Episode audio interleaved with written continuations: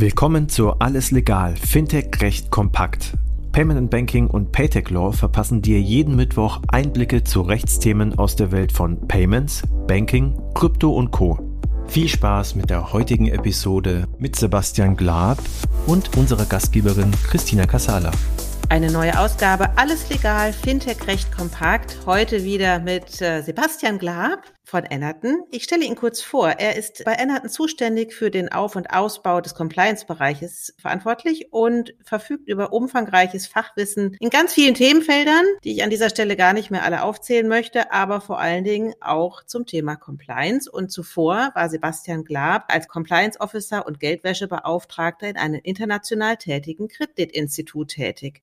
Sebastian, zum einen schön, dass du wieder dabei bist.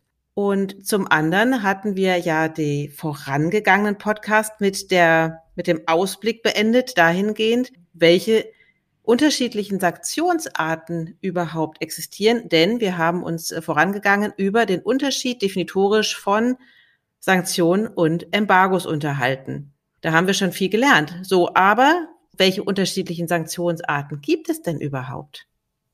Ja, Christina, nochmal herzlich willkommen auch von, von meiner Seite und vielen Dank für, für die Laudatio. Wollen wir gleich in Medias Res einsteigen? Wir hatten in der Tat das letzte Mal beleuchtet, äh, was ist überhaupt Sanktionen oder was versteht man unter Sanktionen und äh, Embargos. Wir waren stehen geblieben oder hatten erläutert kurz, wie diese verabschiedet werden. Ja, das Involvement von dem UN-Sicherheitsrat beziehungsweise die Übernahme durch die äh, Europäische Union ja, welche unterschiedlichen Formen gibt es? Zum einen gibt es sogenannte länderbezogene Sanktionen. Wie der Name schon sagt, betrifft es einzelne Länder. Ich glaube, aufgrund der aktuellen Lage, jeder weiß, es gibt etwas in Sachen Russland, in Sachen Iran, Nordkorea. Aber ich habe mir mal die Mühe gemacht und äh, bin auf den entsprechenden Seiten der beiden zuständigen Aufsichtsbehörden, nämlich der, der BAFA bzw. der Bundesbank äh, gewesen, die ich auch sehr empfehlen kann, wenn man sich nochmal einen Überblick verschaffen möchte. Und in der Tat es existieren 30 Länder Embargos, also doch eine ganze Reihe. Die sind sehr unterschiedlich aufgebaut. Ähm, teilweise gibt es mehr oder weniger ein, eine Art Komplettembargo. Das heißt, man kann mit dem Land fast gar nichts machen. Gar nichts. Was heißt das? Gar keine Geschäfte machen. Teilweise aber auch sehr, sehr spezielle und eingeschränkte Einschränkungen, ein bisschen Tautologie. Sprich, man, man kann Hintergrund, das Beispiel Türkei, da gab, gab es eine, eine Auseinandersetzung oder Diskussion ähm, Auseinandersetzung hört sich so, so kriegstreiberisch an. Also eine, eine Diskussion in Bezug auf Bohrungen in der Mittel, äh, im Mittelmeer und äh, aufgrund dieser Differenzen zwischen der EU und der Türkei wurden auch Sanktionen, Embargos erlassen oder verabschiedet. Das ist jetzt zum Beispiel eine sehr kleine Einschränkung für Geschäftstätigkeiten mit der Türkei. In anderen Ländern, wie zum Beispiel Russland, Russische Föderation, haben wir die sogenannten Finanzsanktionen. Das heißt, man darf in, mit diesem Land, und jetzt kommen wir schon mit im zweiten Schritt zu den personenbezogenen Sanktionen, mit bestimmten Personen aus diesem Land wiederum keine Geschäfte machen. Da gibt es ganz unterschiedliche Ausführungen und Ausprägungen dieser Sanktionen. Es gibt die sogenannten sektoralen Sanktionen, die eine zur Verfügungstellung von frischer Liquidität an Russland untersagen. Und da kommen wir jetzt vielleicht im nächsten Schritt auch dazu, gibt es denn nur die EU-Sanktionen? Nein, es gibt nicht nur die EU-Sanktionen und das ist, glaube ich, auch die Schwierigkeit für all die Personen, die international, global agieren. Sie haben verschiedene, unterschiedliche EU, US, UK, Großbritannien, Sanktionsrahmenwerke einzuhalten und zu befolgen. Und ich glaube, das ist die besondere Herausforderung, Christina. Mhm. Welche regulatorischen Rahmenwerke gibt es denn da, um ähm, da korrekt zu handeln?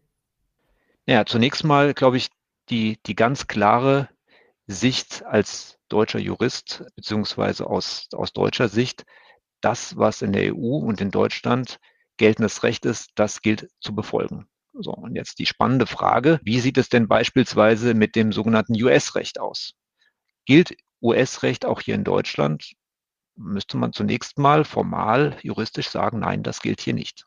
So, da ist wahrscheinlich etwas, würde man etwas kurz springen, insbesondere vor dem Hintergrund, wenn man Geschäfte macht mit US-Einheiten, beziehungsweise falls man auf US-Boden eine Einheit hat, eine, eine Tochter, ein Tochterunternehmen, eine Branch, dann würde man wohl doch in den Anwendungsbereich des US-Rechts fallen. Und jetzt würdest du wahrscheinlich die, die Frage stellen, ja, was ist denn der große Unterschied?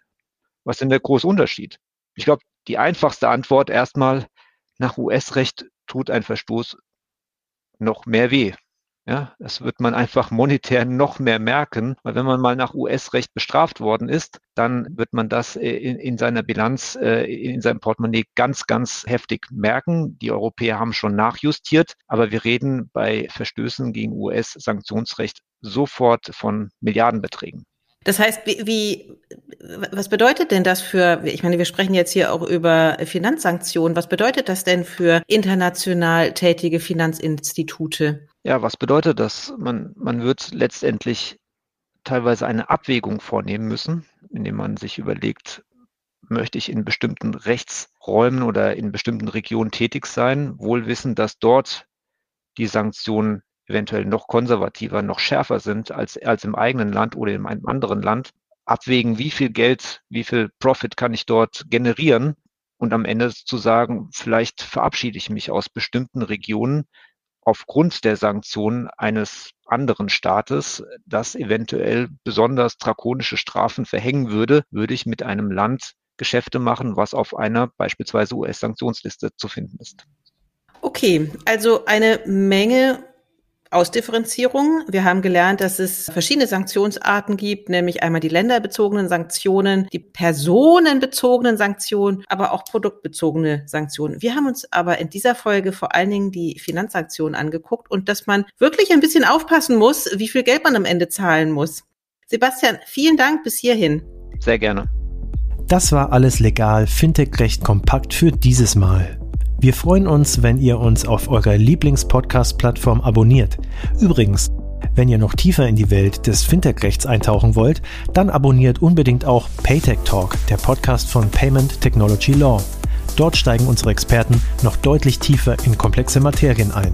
Viel Spaß dabei und bis zum nächsten Mal bei Alles Legal, Fintech Recht kompakt.